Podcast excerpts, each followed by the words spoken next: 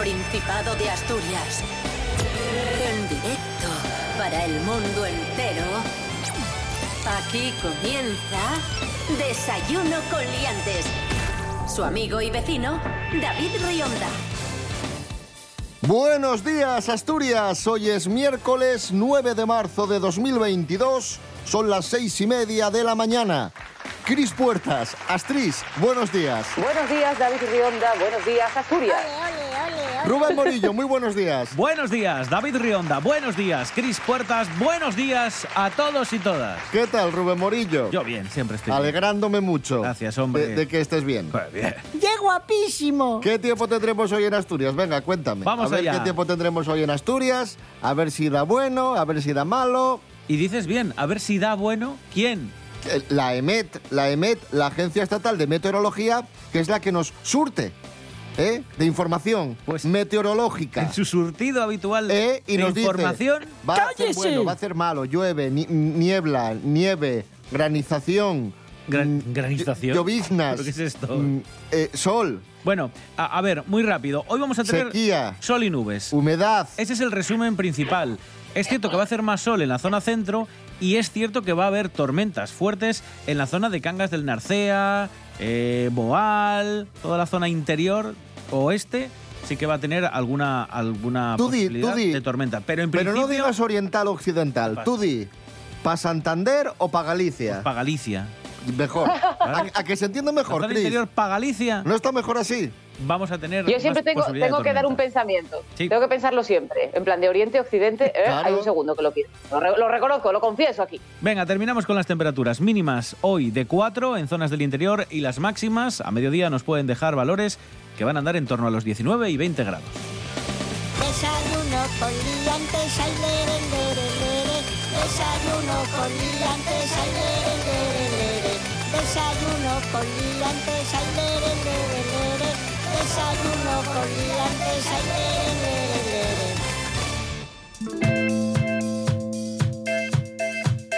Vamos a comenzar el programa de hoy con una anécdota que nos ha traído una oyente, que nos ha enviado una oyente a través de WhatsApp, nos ha enviado un audio y nos ha contado lo que le ha sucedido. La cosa empieza bien. El punto de partida es positivo, es alegre, es feliz, porque a esta chica, Ana Belén, le toca un premio. ¿Mm? Está tomando una sidra tranquilamente, le, le ofrecen participar en una rifa y le toca un premio. Pero el final de, de la historia ya es un poco más triste. Vamos a escuchar a, a Ana Belén, su historia, y después la analizamos. Bueno, pues a mí nunca en la vida me tocó nada. Y el otro día estaba tomando algo en una sidrería y vino el camarero, se nos acercó y nos ofreció participar en una rifa, que yo ni vi lo que era. Vale, fenomenal, por dos euros. Y nada, me llaman ayer, que me tocó, y yo súper contenta porque ya digo que jamás me había tocado nada. Y nada, cuando fui a recogerla hoy por la mañana, resulta que es un lote de, de productos de maquillaje y belleza, una crema, eh, rímel, eh, pintalabios, bueno, un montón, un montón de cosas y maquillaje. Y una petaca, que la petaca, eso que más ilusión me hizo. El resto, bueno, el rímel y el pintalabios mm, lo podré usar. El maquillaje ya no, porque es eh, tono el zapataki y parecería Michael Jackson, porque soy negra. Pero bueno, mm, me tocó la petaca. Su gozo en un pozo, Cris Puertas. Pobre. ¡Ídola!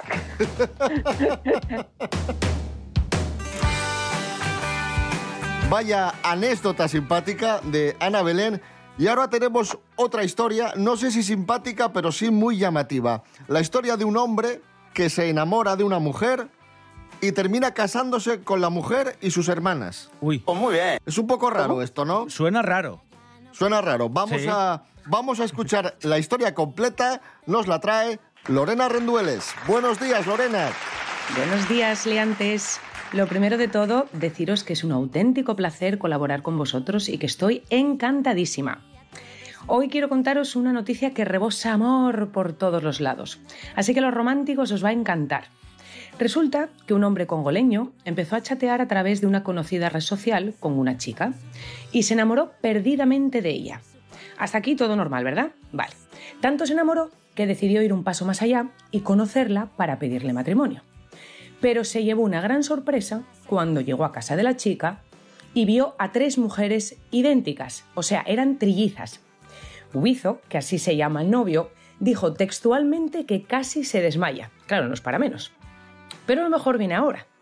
Las hermanas también se enamoraron de él. Y como todas estaban muy unidas, decidieron casarse todas con él. Ellas alegaban que como estaban acostumbradas a compartirlo todo desde que eran pequeñas, pues no veían que, se, que fuera a ser un problema compartir también el marido. A los padres de Guizo no les hizo la misma gracia, no vieron con muy buenos ojos este matrimonio y de hecho no asistieron a la boda. Pero Guizo dice que no se arrepiente absolutamente de nada, que es súper feliz y que el amor no tiene límites. Y digo yo, si ellos son felices, ¿quiénes somos los demás para juzgarlos? ¡Que viva el amor! Hasta la próxima, aliantes.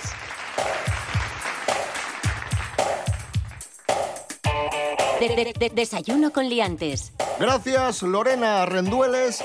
Seguimos en Desayuno con Liantes en RPA, la radio del Principado de Asturias. En este miércoles 9 de marzo de 2022, el Festiamas alcanza su décima edición y aspira a volver a alcanzar récord de participantes.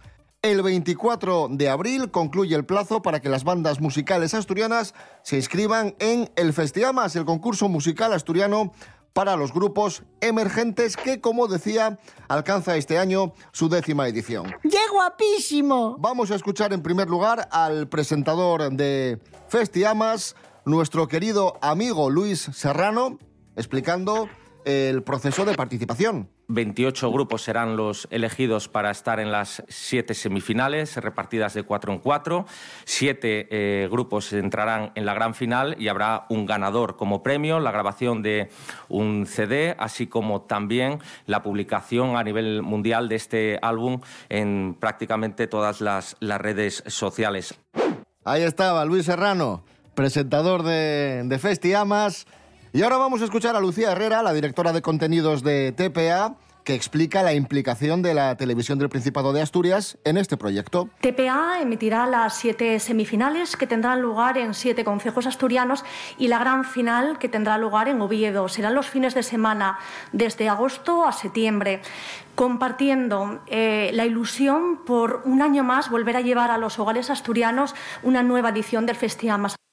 A ver, sé que es un tópico y sé que lo repetimos mucho, pero es que es la verdad. Pasan los años y vamos descubriendo nuevos talentos y sobre todo vamos descubriendo una, una variedad musical importante. Cierto, muy cierto. A ver, eh, y eso ocurre porque hay mucho, es un tópico también, pero hay muchísimo talento en la región, hay muchísimo trabajo en la región y para ser una región con una población bastante limitada, que somos un millón de habitantes más o menos, la cantidad de, músicos y de gente que se dedica a la música y que trabaja por la música y que tiene un nivel muy alto es enorme.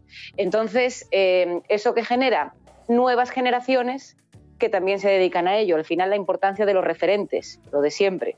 Así que magnífico que además la TPA apoye esto y lo difunda, porque eso va a generar nuevos referentes para generaciones venideras.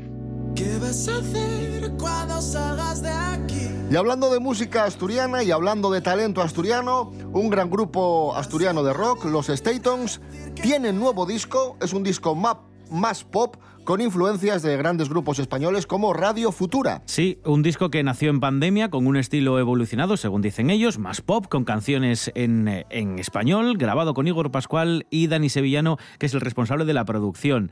Juan Villandrés, cantante y bajo de Statons, cuentan en una entrevista a nuestros compañeros de TPA Noticias que el grupo mantiene su base en Villaviciosa y que siguen siendo cinco, algo que facilita las cosas a la hora de tomar decisiones. Eso de ser impares viene bien si hay que hacer alguna votación. Influenciados por clásicos, según dicen, como Radio Futura, gracias a sus padres, los que les han eh, enseñado todos sus gustos y los que los han, pues eso, eh, enchufado. Metido en vereda. Eh, música por, por las venas, ¿no? El disco ya está disponible, lo próximo es una gira por, por, España que empieza el 11 de marzo en León y que va a tener parada en Gijón el 9 o sea, de este abril. fin de semana ya. Este próximo fin de semana. Entradas ya a la venta, por cierto. Ponéis Statons, gira y ahí os salen.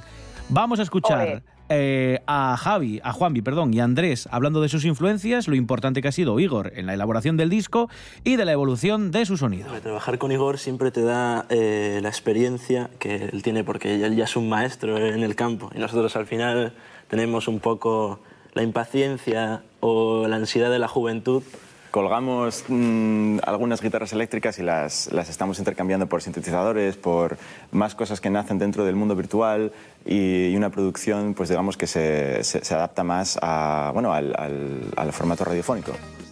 Escuchamos lo nuevo de los Statons mientras haya baile. Aciertas de pleno mi vaso medio lleno. Si hablo despacio es para sentir y no me olvido de ti. Ya no hace falta vivir así. Cuando me vengo a saber enloquecer será poco decir. Y lo que esperas de mí es tuyo para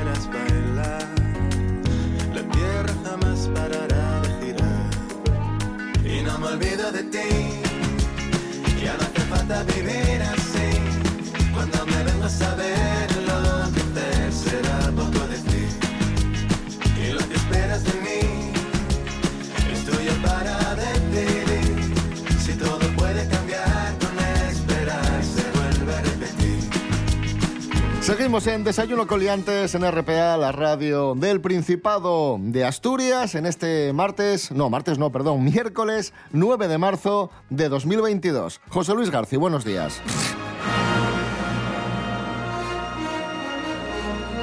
Buenos días, chavales, chavalas. ¿Qué tal? ¿Qué tal, José Luis? Fenomenal, maravilloso. Les cuento, ya, ya he visto The Batman. El Batman, la última película del hombre murciélago dirigida por mi amigo Matt Reeves. Y tengo que decirles que es maravillosa.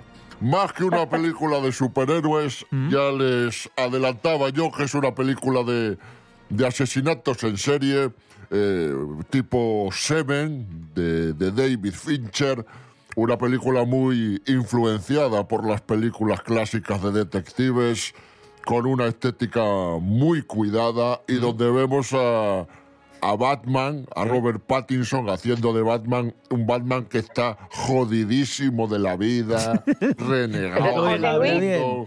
Que no se puede hablar así en la radio Claro, autonómica, por contrólese. favor. Perdón, perdón, es que yo hablo cla- claramente, yo hablo desde, desde el corazón, desde la entraña. Muy buena película de Batman, muy cercana al cómic en ciertos aspectos y una vuelta de tuerca a las historias del hombre murciélago, así que muy, muy recomendable. Ya les digo, más un thriller de asesinatos en serie que una película de Batman. Gracias, José Luis García. A ustedes. Gracias, José Luis. y, y no olviden ver The Batman, el Batman.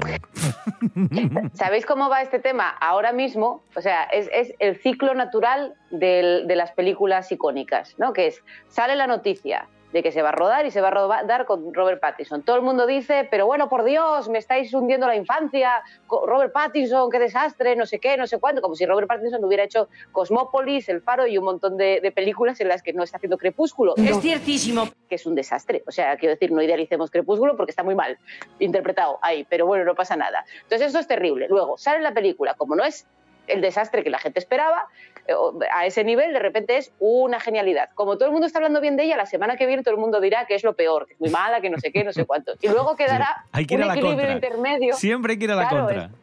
Exacto. Y luego quedará un equilibrio intermedio con, con gente que dirá, pues yo no la he visto, como si eso fuera algo positivo o negativo. En plan, Sobre todo no es que vea. la gente, lo que tú dices, Cris Puertas, la gente es muy radical. La gente está hablando de Robert Pattinson como el peor Batman o el mejor Batman. Nadie dice, oye, pues está bien, pues Bien. hace un buen papel. Sí, claro. Todos, todos recurren a, a la crítica fácil de Crepúsculo, que es una película que tiene 15 años, como si en estos Que era 15 un- años Robert crío, Pattinson claro. no hubiese hecho películas.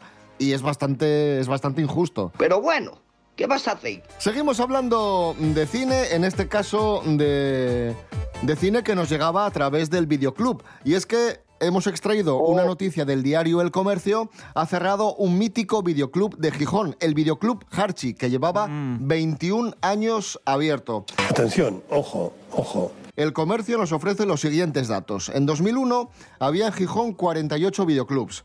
En 2011 arrancaba el año con 18 videoclubs y actualmente apenas hay media docena. Siempre vais a lo puto negativo. Aguantaron durante 21 años, pese a que llegó Internet, eh, el pirateo a través de Internet, las plataformas de streaming, etc. Pero lo que les ha dado la puntilla ha sido el confinamiento, claro.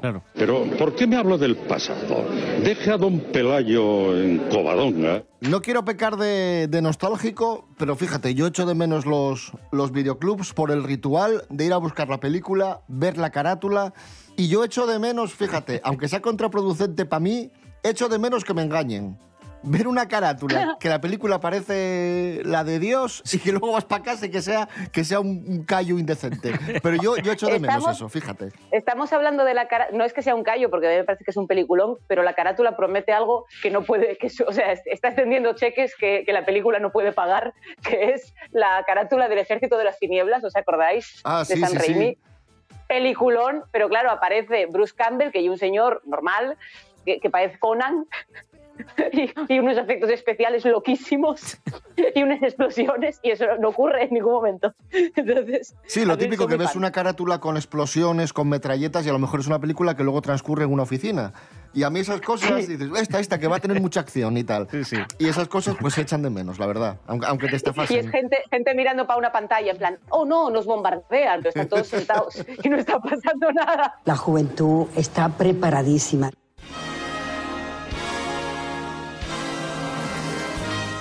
Y después hay películas que siempre funcionan, que, que mira que las reponen en televisión año tras año y siempre son récord de audiencia. Son las películas de Paco Martínez Soria. Vamos a hablar de Paco Martínez Soria porque se acaba de cumplir el 40 aniversario de su fallecimiento y vamos a recordar con Miguel Ángel Muñiz, Jimmy Pepín, una de sus películas más emblemáticas. Un aplauso para Miguel Ángel Muñiz, Jimmy Pepín. ¡Bravo, Venga, Jimmy! ahí está. ¡Bravo! Un día más hablamos de películas olvidadas con Miguel Ángel Muñiz en la sección Celuloide Maltratado. Hoy damos un salto en el tiempo, nos vamos al año 1996 con un clásico del cine español, Paco Martínez Soria, el más grande en La ciudad no es para mí. Miguel Ángel, muy buenas. Buenas, ¿qué tal estáis? Bueno, esta la hemos visto mil veces en, en la tele, esta peli. ¿Qué hace usted? ¿No lo ve usted? Límpiala. Eso lo hago yo todas las mañanas. Pues no se nota. Yo quiero la que... primera que yo creo que consagra a Paco Martínez Soria en este tipo de en este tipo de papeles de como de viejo cascarrabias, ¿no? Así como muy rústico y tal.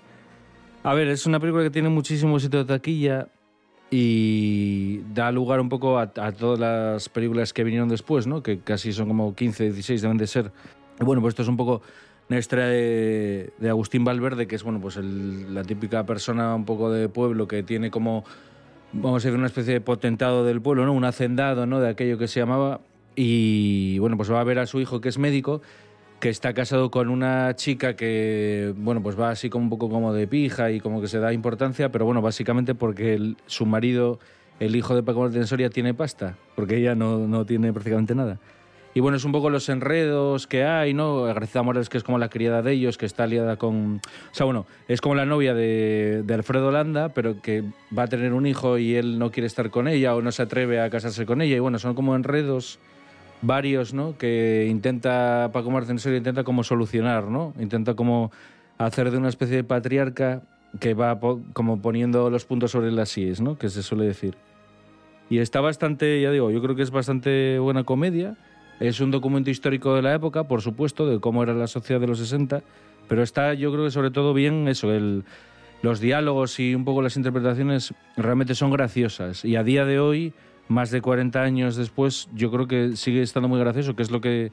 Por eso creo que está bien reivindicarlo, ¿no? A ver, al final, si hay que hacer méritos porque un actor haga ese tipo de papeles, hay que ser ecuánime, ¿no? Este está muy bien, pero coño, también tenemos nuestros actores patrios que se disfrazan, que, que ya digo, a mí me parece, no sé, es que me imagino cualquier actor de ahora haciendo ese tipo de cosas y sería, vamos, para arrancarse los Un ojos. esperpento, sí.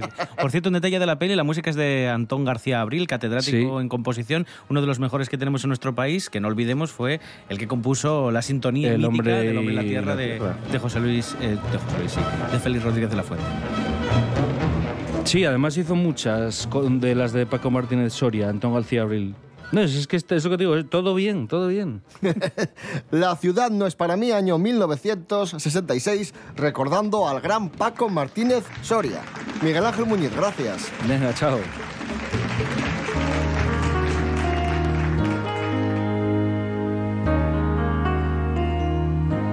La ciudad no es para mí, de Paco Martínez Soria.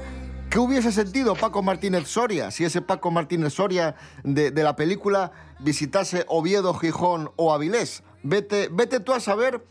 Las tres principales ciudades de Asturias son noticia estos días por un rumor o por una posibilidad un tanto inquietante. Y es que podrían cobrar peaje por circular en el centro de la ciudad. ¡No! ¡Sí! Espera, espera. ¿Cómo? ¡Sí! Bueno, escucha a Jorge Aldeitu que nos lo va a explicar.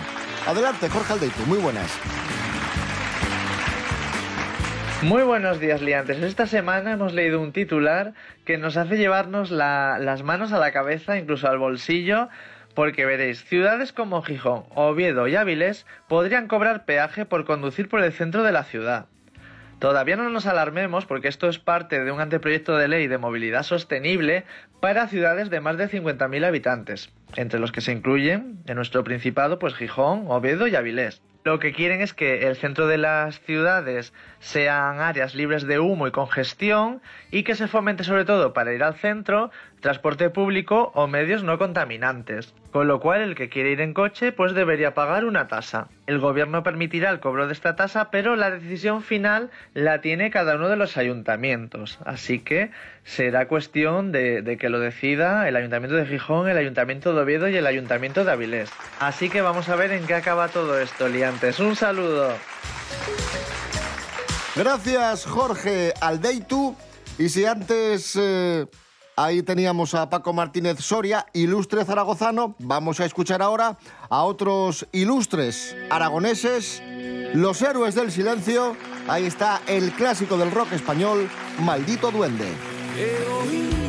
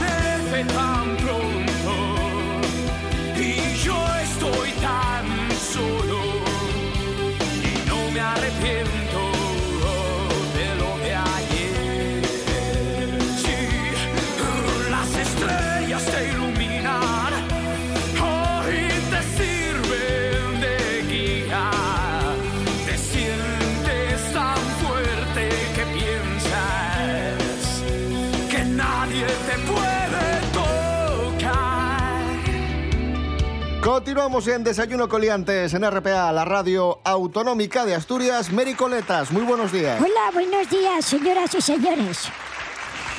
Bueno, Mary, vamos a, vamos a hablar de Cristian Galvez, que es eh, El chaval de pasapalabra, El el, chaval- de siempre, vamos. el que presentaba Pasapalabra, Ese, que ya no lo presenta, No, presentador no. de televisión muy conocido. Pues resulta que hace poco fue noticia porque se confirmó que estaba saliendo con Patricia Pardo, presentadora de Telecinco. Y se supo, entre otras cosas, porque eh, se dijo prácticamente en directo en la televisión, en el programa en el que participa esta chica Patricia. Le dieron la enhorabuena, le dijeron que estaba muy enamorada de alguien de la cadena, que era Cristian Galvez. Y Cristian Galvez, que ya hemos hablado de él y decimos que es como un señor en almíbar relleno de crema de nata, también trabaja Pero mira que eres, ¿eh? en una radio ¿Pero por y qué te pones así? se declaró a esta chica, a esta nueva Ah, novia, que se ha declarado en... en directo. O sea, lo que hacía con Almudena Cid lo, ha- lo ha hecho otra vez. Sí, pero pasando muy poco de la ruptura después de Almudena, explicó lo que sentía por esta chica en la radio y dijo esto, mira. Llenando de querer. Alguien a quien quiero y admiro dijo este lunes, feliz e ilusionada, que si son rosas, florecerán. Se llama Patricia. Y a ti, Patti, a ti te digo que son rosas. Que pienso regarlas y cuidarlas tanto que tendremos el rosal más bonito de Galicia, de España y del mundo entero. Y si mañana se marchitan, juntos nos recordaremos que lo que importa es la pasión y la perseverancia de los jardineros. Y plantaremos y cuidaremos tantas flores como hagan falta. Porque tú, Patti, tú alimentas mis cinco sentidos. Y como dijo Gabriel García Márquez, todo se reduce a la última persona en la que piensas en la noche. Ahí es donde está tu corazón. Así que ya sabéis dónde está. Bueno, usted aplauda. Bueno, sí, Pero a mí- aplaudo porque... A mí esto me da asco. Cris Puertas, es que es bonito esto, ¿no? Yo me he, quedado, me, he- me- me he quedado consternada porque la última persona en la que yo pienso antes de dormir es la sede electrónica de Avilés, que para mandar documentos no, no es muy Pues, intuitiva. pues y- ahí está, pues ahí está la clave. Entonces estoy ahora que tengo que reflexionar mogollón. O sea, no sé si podré continuar con el programa. No digo más. A mí Cristian Galvez me cae muy bien. Este Joder, menos discurso mal. que acabamos Menos de mal. escuchar me parece demasiado... eh, es empalagoso. Si ya se le ha criticado que ha usado sus programas de televisión y de radio para lo que hacía con la otra novia, Jaime, no lo hagas a las 24 horas con esta muchacha. Chico, que Pero luego, cuando- luego te van a decir que es que todo eso de regar las rosas y no sé qué. Anda, muchacho, vete a plantar pelo ahí a Turquía otra vez y déjanos en paz. Mary. Mary Pues que Coletas, se ha, quedado, gracias. se ha- se ha quedado buena mañana. Sí, sí, sí. Que vaya a regar en vez de las Mary cosas Coleta. esas, que riegue la cabeza a ver si Mary- Mary. Coletas, Y que siga Basta. presentando programas esos de preguntas. A la venga. Cristian, feno- Va- ya, ya, fenómeno. no, va- vale, ya. Llévala también a esta París, hombre. Romántico.